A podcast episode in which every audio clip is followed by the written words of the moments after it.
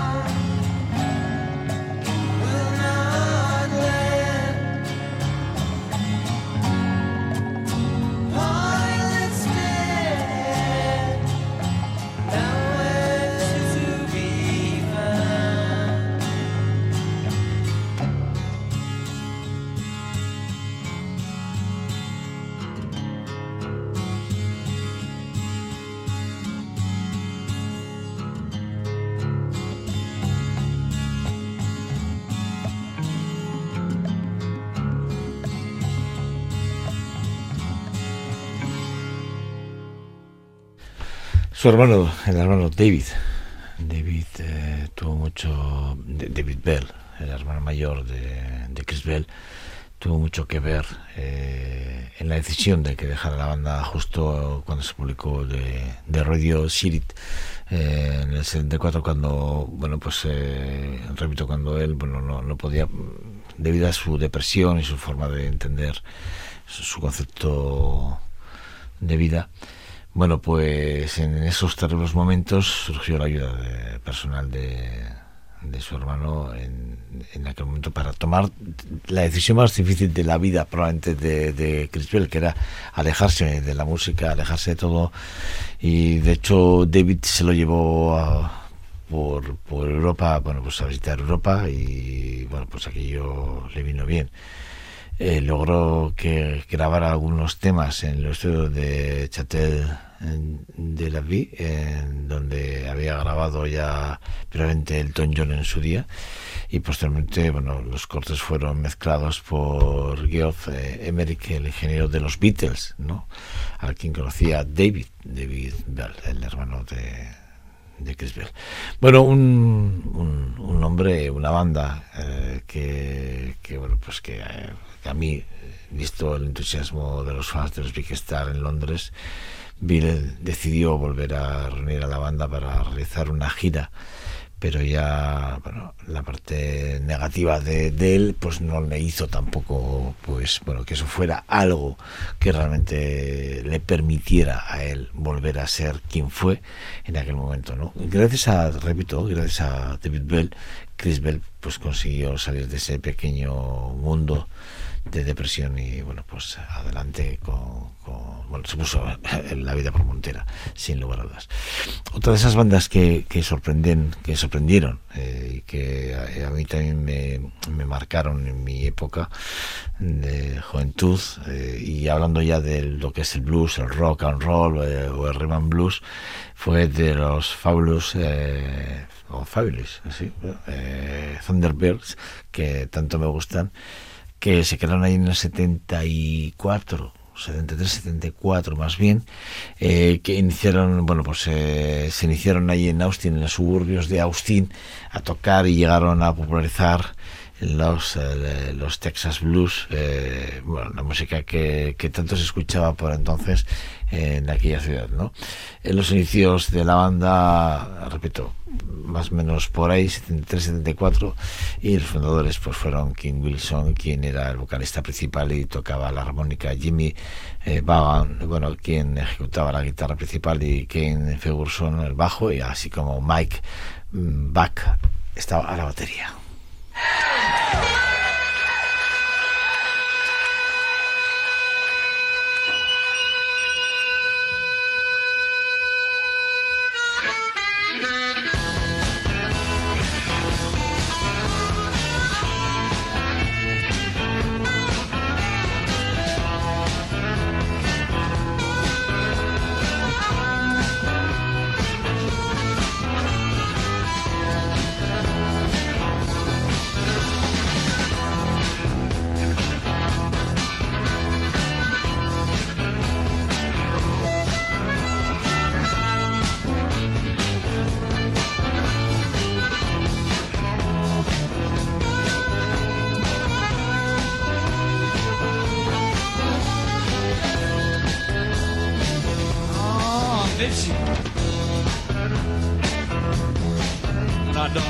Scratch. Come on, baby.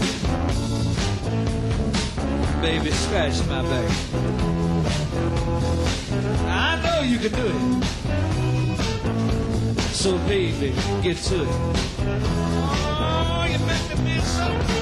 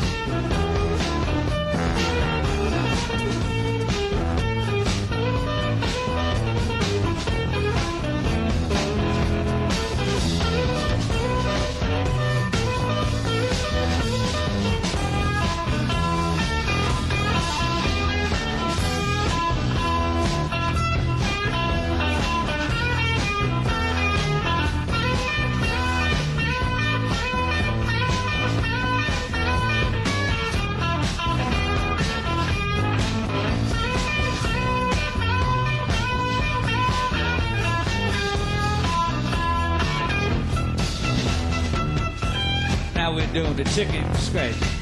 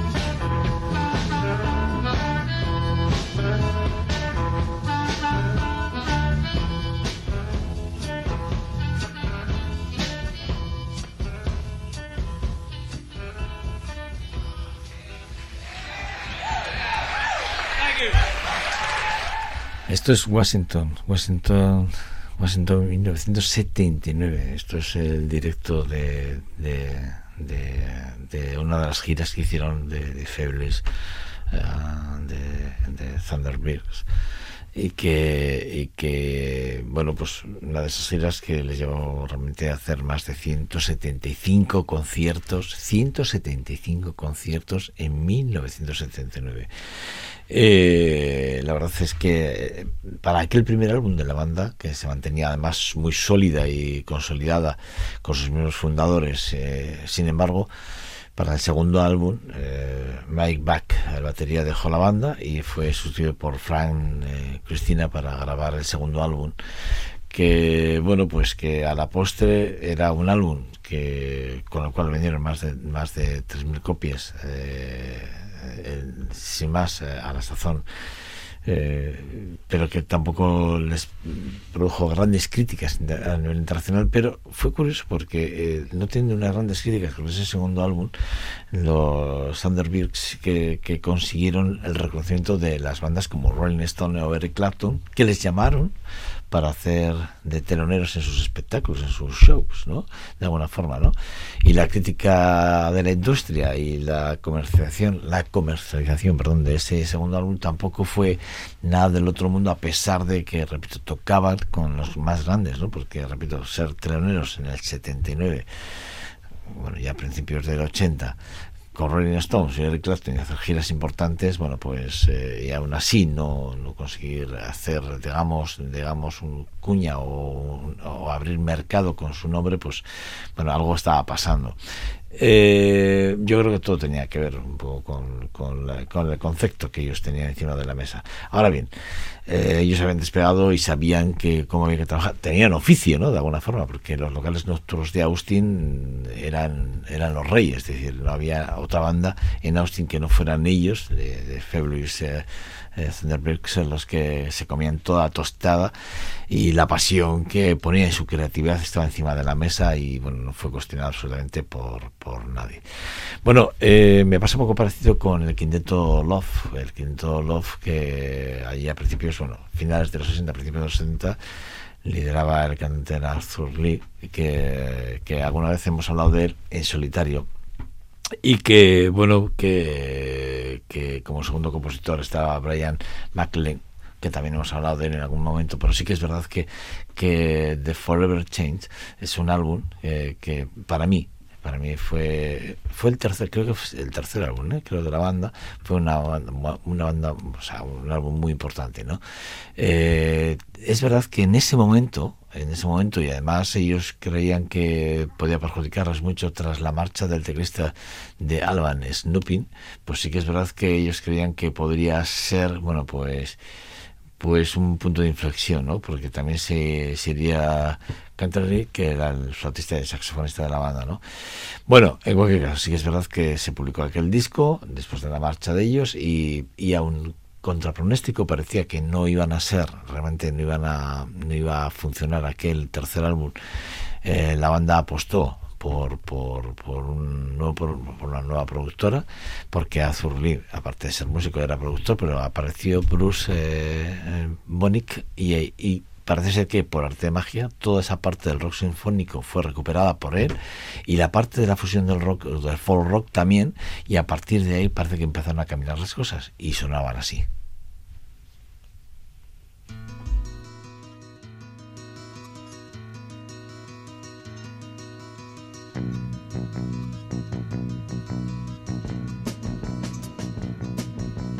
Where are you walking? I've seen you walking. Have you been there before? Walk down your doorsteps, you'll take some more steps. What did you take them for? There's a private in my boat, and he wears fizz instead of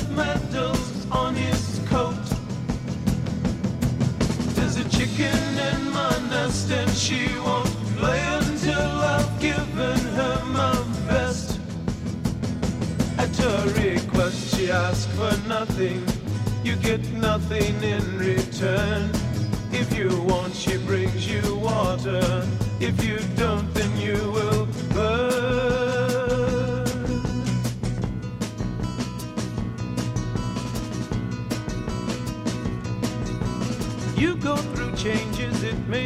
strange. Is this what you're put here for? You think you're happy and you are happy, that's what you're happy for. There's a man who can't decide if he should fight for what his father thinks is right. There are people wearing frowns who'll screw you up, but they would rather screw you down. My request, I ask for nothing. You get nothing in return. If you're nice, you bring me water. If you're not, then I will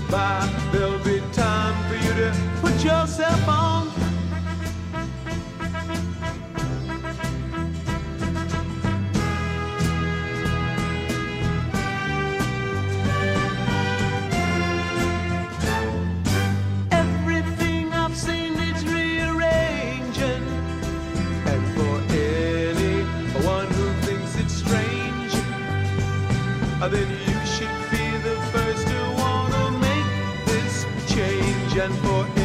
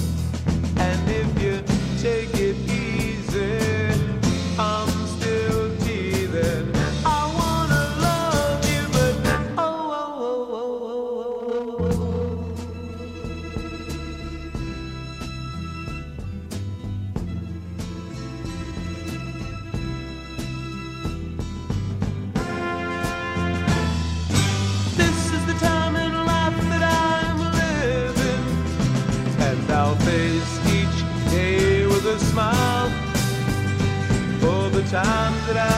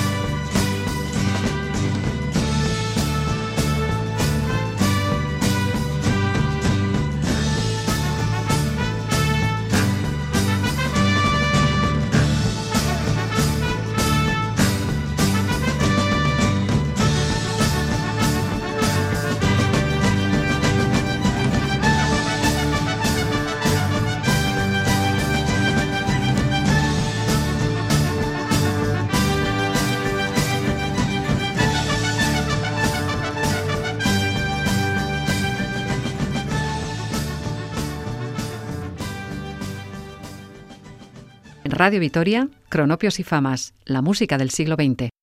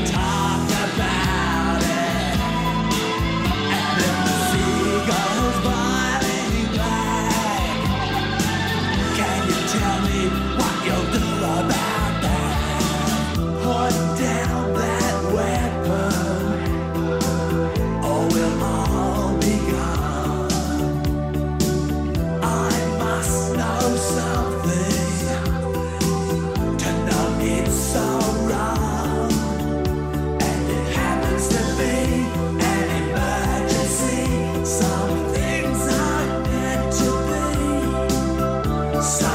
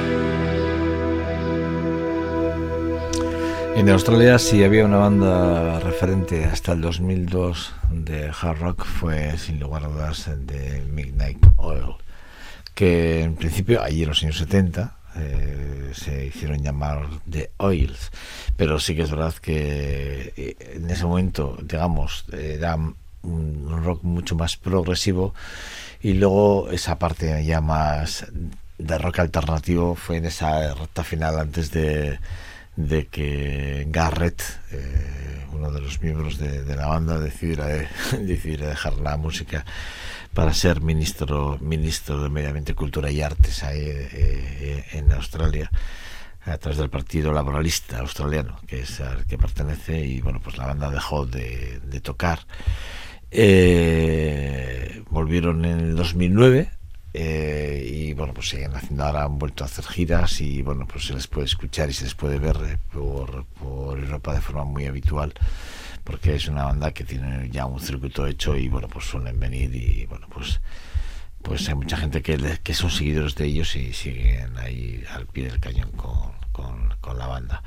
Una banda, repito, que a mí ya hacía muchos años que yo ya no, no la escuchaba y bueno, pues otra vez por motivos del destino, pues me he a encontrar con la lámpara de aceite en mi mesilla de alguna forma. Y bueno pues es una, una metáfora ¿eh? Eh, y bueno pues eh, he vuelto a recuperar aquellas sensaciones y es verdad eh, son las sensaciones que tuve con un amigo que eh, con el cual hablaba no hace mucho de, que él conoce muy bien Sydney y me hablaba de, de los clubs del, de nocturnos y de las músicas que se hacen allí no por bandas locales en, en Australia que se cuida mucho por cierto ese tipo de cosas eh, y que además tienen mucho cuidado con el prestigio de los propios músicos, que esto también es otra de las otro de los debates, ¿no? La dignificación del músico como, como parte elemental para entender y comprender que a veces no por tocar por 50 euros eh, te dignificas más, ¿eh? Eh, aunque toques mucho. ¿no? Y esto es verdad, esto es así, en esta realidad esto se cuida mucho y bueno, hay, hay bueno, los propios clubs o los propios pubs o los propios mm, garitos eh, tienen unos acuerdos para dignificar a, los músicos y eso es un algo que a mí me, gusta mucho. Yo no lo he vivido en primera persona porque, repito, no está nunca en Australia ni está en Sydney, pero sí que tengo amigos que, que incluso viven allí y me lo cuentan, ¿no? Y bueno, pues este tipo de cosas son las que, ahora sé que quedarse. Bueno, Midnight Oil, eh, repito, una de esas bandas que, repito, volvieron a retomar en el 2009, siguen haciendo giras y que, bueno, pues que probablemente nos vamos a encontrar con, con ellos en, en el camino. Luther Vandross, yo lo descubrí hace ya muchísimos años, pero muchísimo, cuando digo muchísimo, son muchísimos años, ¿no? Y, lo descubrí haciendo voces con otras grandes artistas o artistas y que, pues bueno, pues eh, que, que también eh, volvimos a recuperar parte de lo que es su carrera a través de, una canción que, que para mí, bueno, de Her and Now es un- para mí es un himno, sinceramente, y para vosotros cuando lo escuchéis ya vais a entenderlo y vas a decir, pues sí, para mí también, Joseba. Claro que que bueno, puede ser de otra forma, porque si, te- si tiene algo Luther Vandross es que es, de esas voces que es, es- es- que son inevitables de tenerlas eh, eh, bueno, eh, presente. Fijaros, yo a Luther Vandross lo conocí por primera vez que lo escuché como corista, cuidado, como corista, y peino algunas canas para poderlo decir, está dentro de la formación de David Bowie y está dentro de la formación de Carla Simon. Y la primera vez que le vi así en un concierto en directo, cantando y haciendo un dúo, que, que lo podéis ver en las redes sociales, porque hace poco yo lo estaba visionando, con Barbara Streisand, eh, haciendo un dúo, la hace salir, él está como corista, la hace salir y hacen un dúo los dos ahí mano a mano. Bueno, eh, qué deciros, eh, el momento que cambió su vida fue cuando te, con 13 años, con 13 años, cuando escuchó a Diana Warwick cantar de eh, Anyone Who the and the Heart, una canción que, que él grabaría años después y que para él fue ese momento en el que dijo yo voy a ser cantante, ¿no? De alguna forma, ¿no? Y, y es verdad que Luther Vandross ha tenido siempre esas referencias del rhythm and blues, del soul y del gospel principalmente, ¿no? Ha ganado ocho premios Grammys, eh, incluyendo al mejor intérprete vocal masculino de R&B en cuatro ocasiones. Eso no es producto de la casualidad, eso es producto del talento.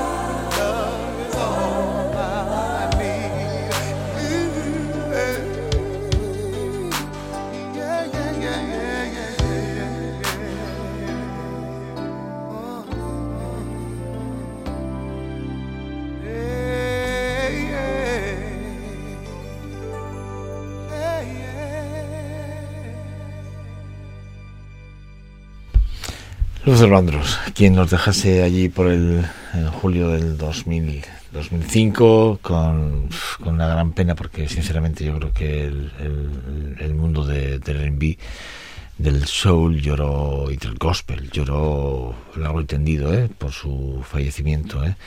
Eh, para mí sin lugar a dudas un tío referencial donde lo sea eh, aquellos duetos con Diana Warwin, con Celine, bueno, él su, tuvo una gran actividad también como productor, sobre todo con grandes artistas como Aretha Franklin, ¿eh? para quien produjo álbumes enteros. ¿eh? Eh, claro, esto pasa desapercibido, ¿no? Cuando hablamos de, de, Luther Vandross hablamos de este tipo de cosas, pero fijaros que os acabo de decir, ¿no? que fue productor de varios discos de, de la reina, realmente de la reina del soul, ¿no? Que, y, de la música en general, si me lo permitís, porque Aretha Franklin era la reina.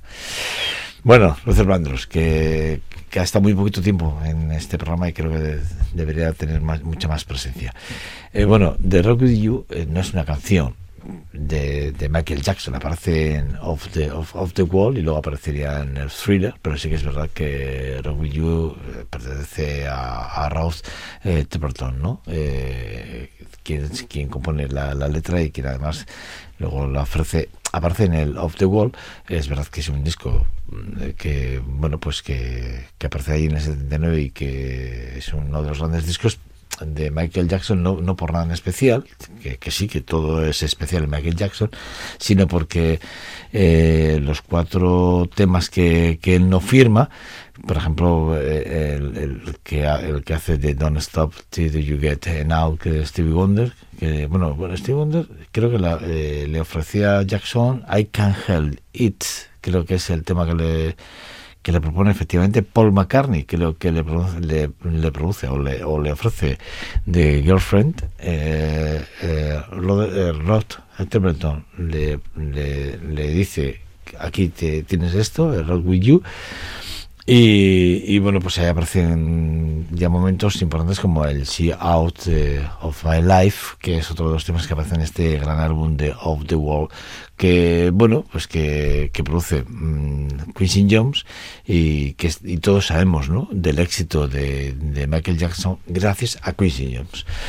Bueno, pues con, con Rock con una, con una versión extendida de lo que fue la versión que se publicó ya hace ya unos añitos y que eh, 79 para ser exactamente para ser exactos y que produjo bueno un, un gran compositor británico como fue de Leon Rodney o Rod Temperton pues con él nos vamos a despedir vamos a despedir esta nueva edición de Coronopios y Famas y le va a hacer el nombre de Elvira Gómez que es quien me ha acompañado desde el control técnico y quien nos habla Joseba Cabezas. Nada disfrutar de esta versión extendida de With You. Repito una canción que dentro del- de la parte del rhythm blues o del R&B funk como lo queréis llamar incluso disco porque también hay gente que le he puesto etiqueta de disco que esto me hace gracia. Bueno pues eso fue grabado en el 70 en el 78 y publicado en el 79 pero deja- no deja de ser uno de los grandes himnos de Michael Jackson. Agur, chao